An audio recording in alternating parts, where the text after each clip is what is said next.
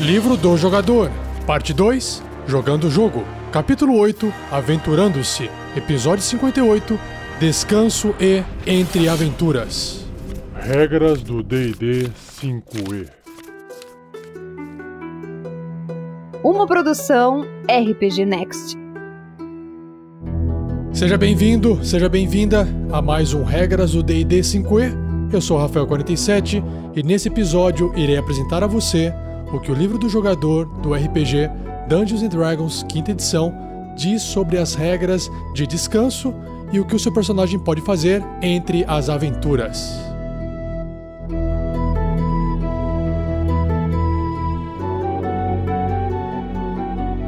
Seja você também um guerreiro ou uma guerreira do bem. Para saber mais, acesse padrim.com.br barra rpgnext ou picpay.me barra rpgnext.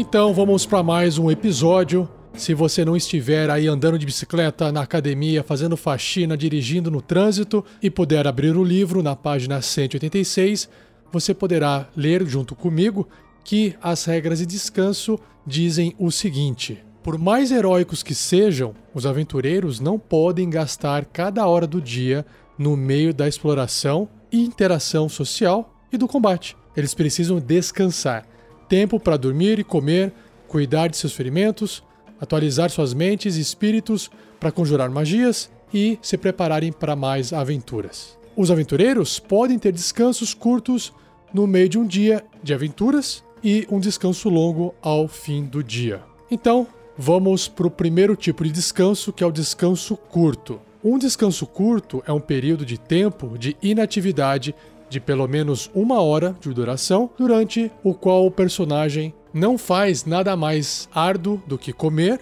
beber, ler e tratar seus ferimentos. Então ele está ali encostado, está fazendo alguma coisa, até pode conversar, falar, andar, mas ele está totalmente concentrado em curar os seus ferimentos. Um personagem pode gastar um ou mais dados de vida, que são os hit dice, no final de um descanso curto, até o máximo de dados de vida do personagem que é igual ao nível do personagem. Então, no nível 1, seu personagem tem um dado de vida. Se ele é um guerreiro, por exemplo, ele tem um dado de 10 faces. Então ele vai poder gastar esse dado para poder recuperar a rolagem do dado de 10 faces mais a constituição dele em pontos de vida. Se ele tiver no nível 2, ele vai ter dois dados para gastar. Se ele tiver no nível 20, vai ter 20 dados para gastar.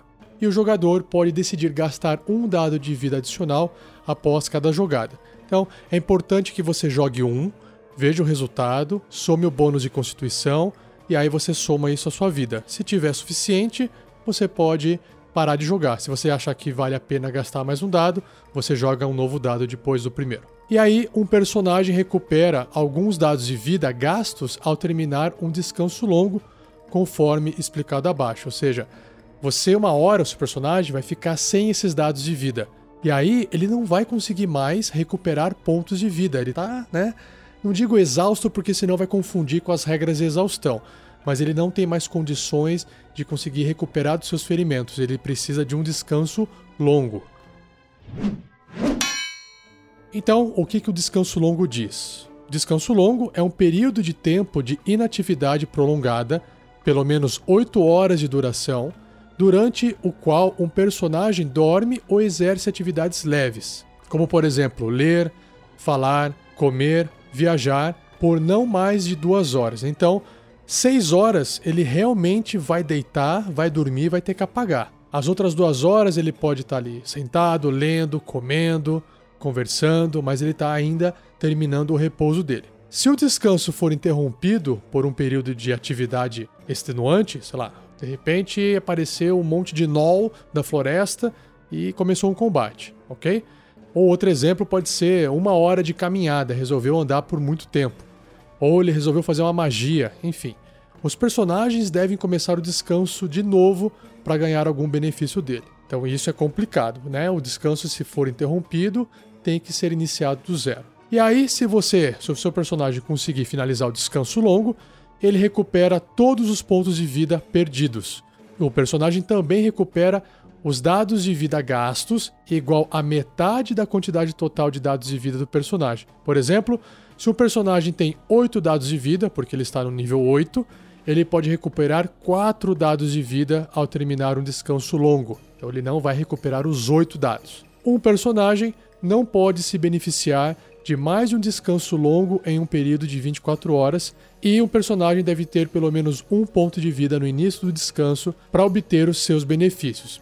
Então não tem como aquele jogador espertinho que quer, ô oh, mestre, a gente dormiu aqui 8 horas, fizemos uma luta de 10 minutos, vamos dormir de novo para recuperar todas as magias. Não existe isso, né? Tem que passar ali 24 horas. Você pode fazer isso uma vez por dia. E se ele tiver desmaiado, tiver inconsciente, até estabilizado, com zero pontos de vida, não tem o que fazer, ele não consegue se recuperar desse descanso longo. Ele precisa estar tá com pelo menos um ponto de vida, como o livro descreveu. Lembrando que se o seu personagem for um elfo, ele não precisa dormir durante essas seis horas. Ele precisa de pelo menos quatro horas para entrar em um transe. E aí ele descansa, ele não fica dormindo. Elfos não dormem, então lembrem-se disso.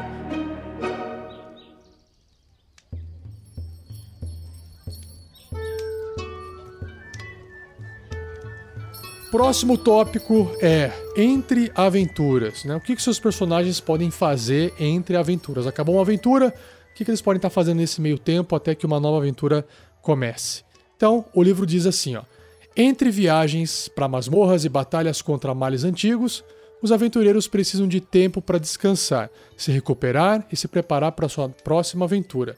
Muitos aventureiros também usam esse tempo para executar outras tarefas, tais como a criação de armas e armaduras, realização de pesquisas ou gastando seu ouro suado. Em alguns casos, a passagem do tempo é algo que ocorre com pouco alarde ou descrição.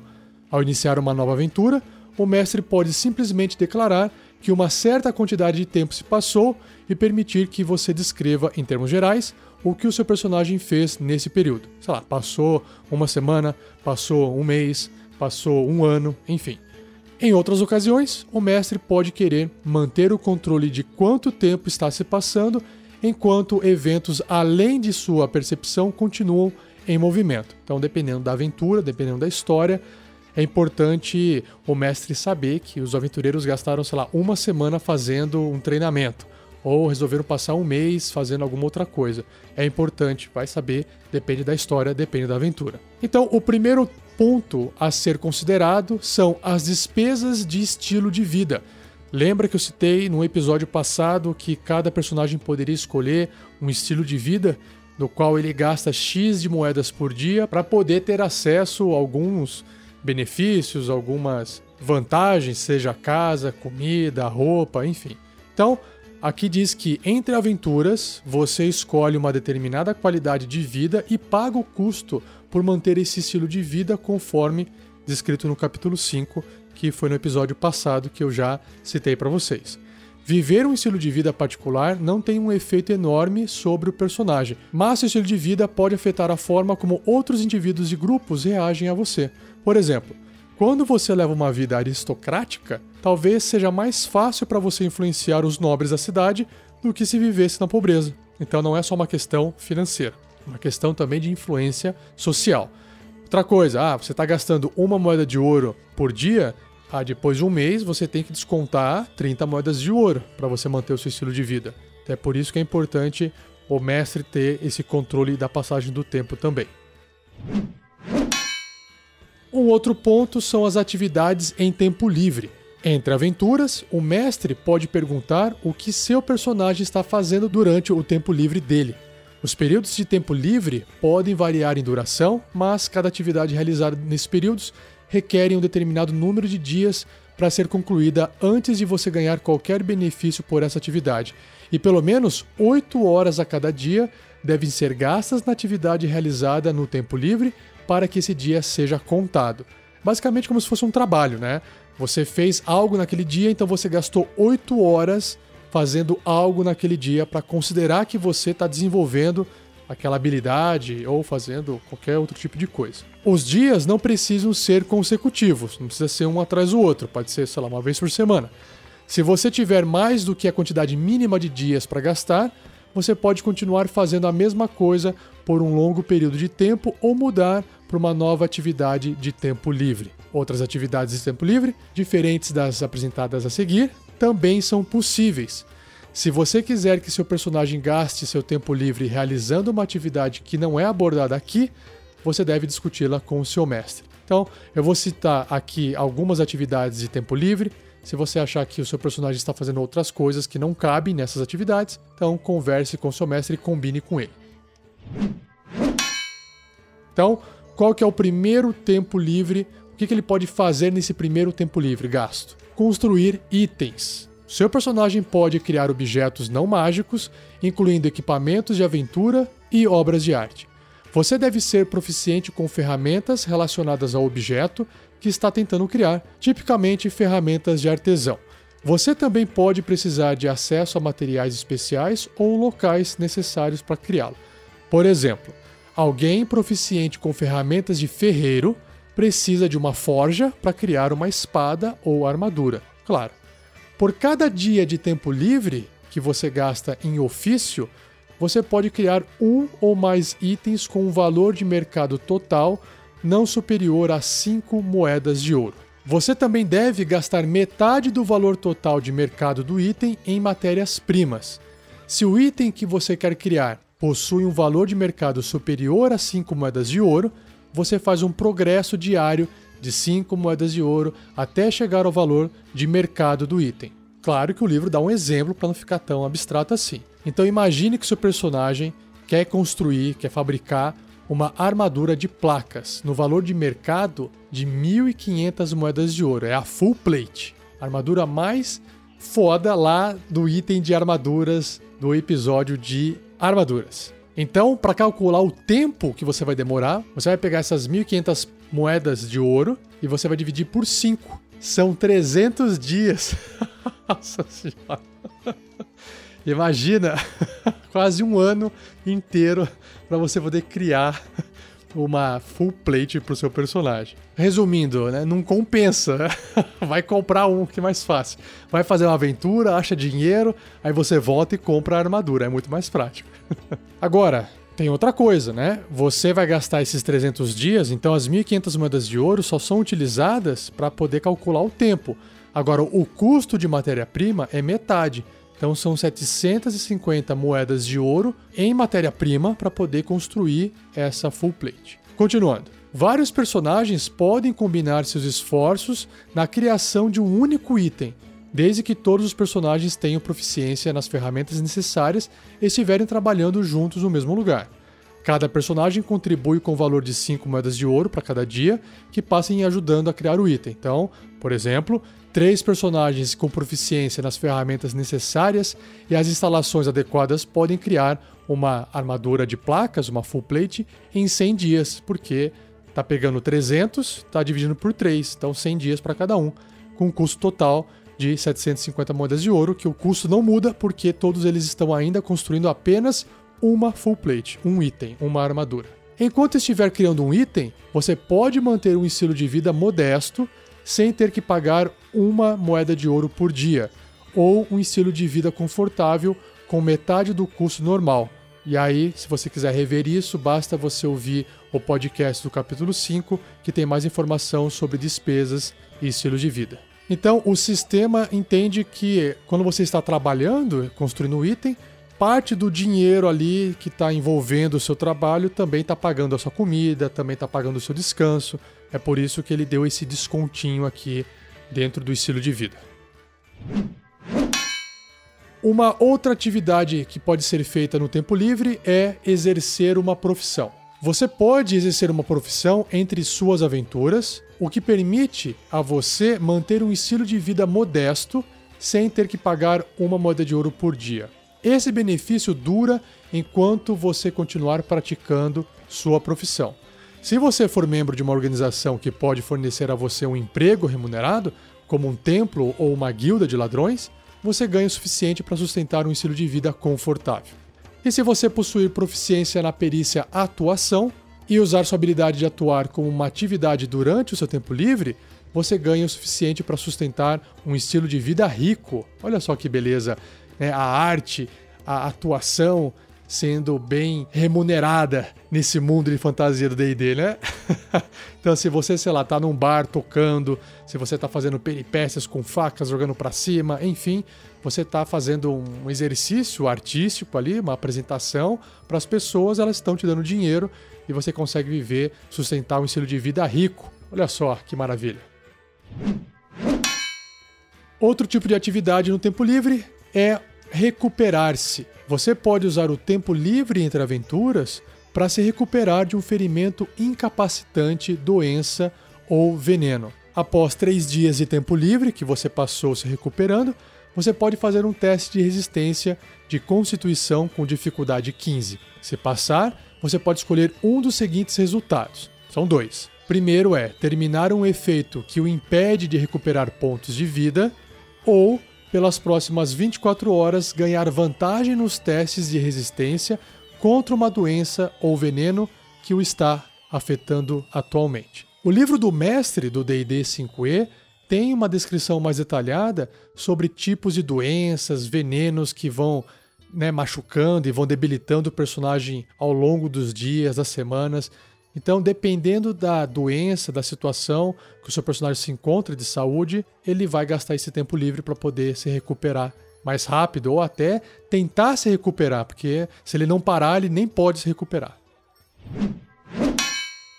Outro tipo de atividade é fazer pesquisa. O tempo livre entre aventuras é uma grande oportunidade para realizar pesquisas, desvendar os mistérios com os quais você se deparou ao longo da campanha. Uma investigação pode incluir pesquisar tomos e pergaminhos empoeirados em uma biblioteca ou pagar uma bebida ao morador local a fim de arrancar boatos e rumores de seus lábios. Quando você começa sua investigação, o mestre determina se a informação está disponível, quantos dias de tempo livre vai demorar para encontrá-la e se existem quaisquer restrições à sua pesquisa, tais como a necessidade de procurar um indivíduo específico, tomo ou local. Então, tem uma série de complicações aí que o mestre tem que definir se vai demorar mais ou menos tempo.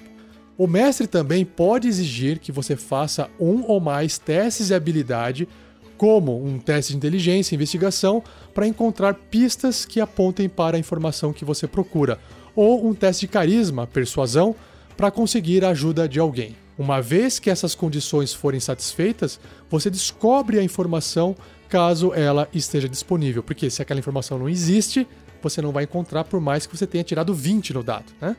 Para cada dia de investigação, você deve gastar uma moeda de ouro para cobrir suas despesas. Esse custo é considerado um custo adicional às suas despesas normais de estilo de vida, porque você está gastando um pouco mais de recurso para poder conseguir pesquisar o que você está precisando. Você precisou pagar, sei lá, um aluguel de alguma coisa, precisou dar dinheiro para uma pessoa falar alguma coisa para você, ou emprestou alguma coisa e teve que pagar alguma coisa para poder usar um equipamento, para investigar, enfim. Basta você aí inventar alguma coisa, mas o gasto aí é uma moeda de ouro extra por dia de investigação. E o último exemplo de atividade que pode ser feito no tempo livre é treinamento. Você pode passar o tempo entre as aventuras aprendendo um novo idioma ou treinando com um conjunto de ferramentas. O mestre do jogo pode permitir outras opções de treinamento. Então, primeiro, você deve encontrar um instrutor disposto a ensiná-lo. O mestre determina quanto tempo irá demorar e se um ou mais testes de habilidade serão necessários. O treinamento tem a duração de 250 dias e custa uma moeda de ouro por dia. Depois de gastar a quantidade necessária de tempo e dinheiro, o seu personagem aprende esse novo idioma que ele quis aprender ou ganha proficiência com uma nova ferramenta. Olha só que maravilha. Até pode ser aqui, né, você adquire proficiência numa nova arma para poder usar uma nova arma, imagino. Talvez tenha que custar mais caro para isso, talvez o personagem tenha que fazer alguns testes para ver se ele consegue realmente aprender, mas eu acho legal esse tempo livre sendo usado para os personagens aprenderem coisas novas. Vocês lembram lá no seriado do Game of Thrones, quando a Arya, no começo, estava aprendendo a usar aquela espadinha dela, que era uma, uma rapieira, né?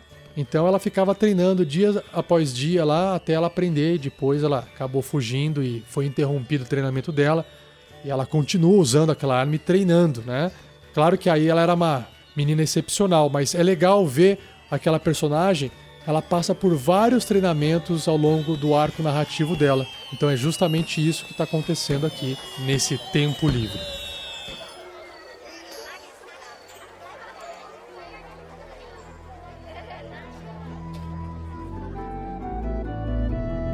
E assim eu encerro mais esse podcast. Também foi curtinho. Espero que você tenha gostado. Não se esqueça de compartilhar com todos aqueles que você acha que também vão gostar e continue a discussão desse episódio no post. Deixe lá seu comentário, deixe lá escrito se você já usou essa regra de forma diferente ou se já aconteceu alguma história engraçada, comente lá com a gente, compartilhe a sua experiência também. E só para poder reforçar aqui com vocês, saiba que o RPG Next possui duas campanhas de financiamento coletivo recorrente. Nosso projeto ele é produzido com o esforço de várias pessoas, no tempo livre que a gente tem. A gente gosta muito de fazer isso, mas a gente também quer que o projeto cresça, a gente quer produzir mais conteúdo e para isso a gente precisa ou de mais gente trabalhando junto ou a gente precisa pagar pessoas para nos ajudar. Então, para isso a gente também busca apoio financeiro. E se você quiser entender como é que você pode nos ajudar a partir de R$ reais, cinco reais por mês, basta você acessar padrim.com.br barra rpgnext ou se você tiver o PicPay instalado no seu celular, acesse picpay.me barra rpgnext. Agora, se você não quiser fazer uma assinatura com a gente para poder fazer uma doação mensal, eu sugiro você instalar o PicPay, aí você entra com o código promocional DKL82D, D de dado, KL82D de dado. Quando você fizer isso e fizer um pagamento de 10 reais com cartão de crédito, o PicPay vai devolver 10 reais para você e a gente ganha 10 reais.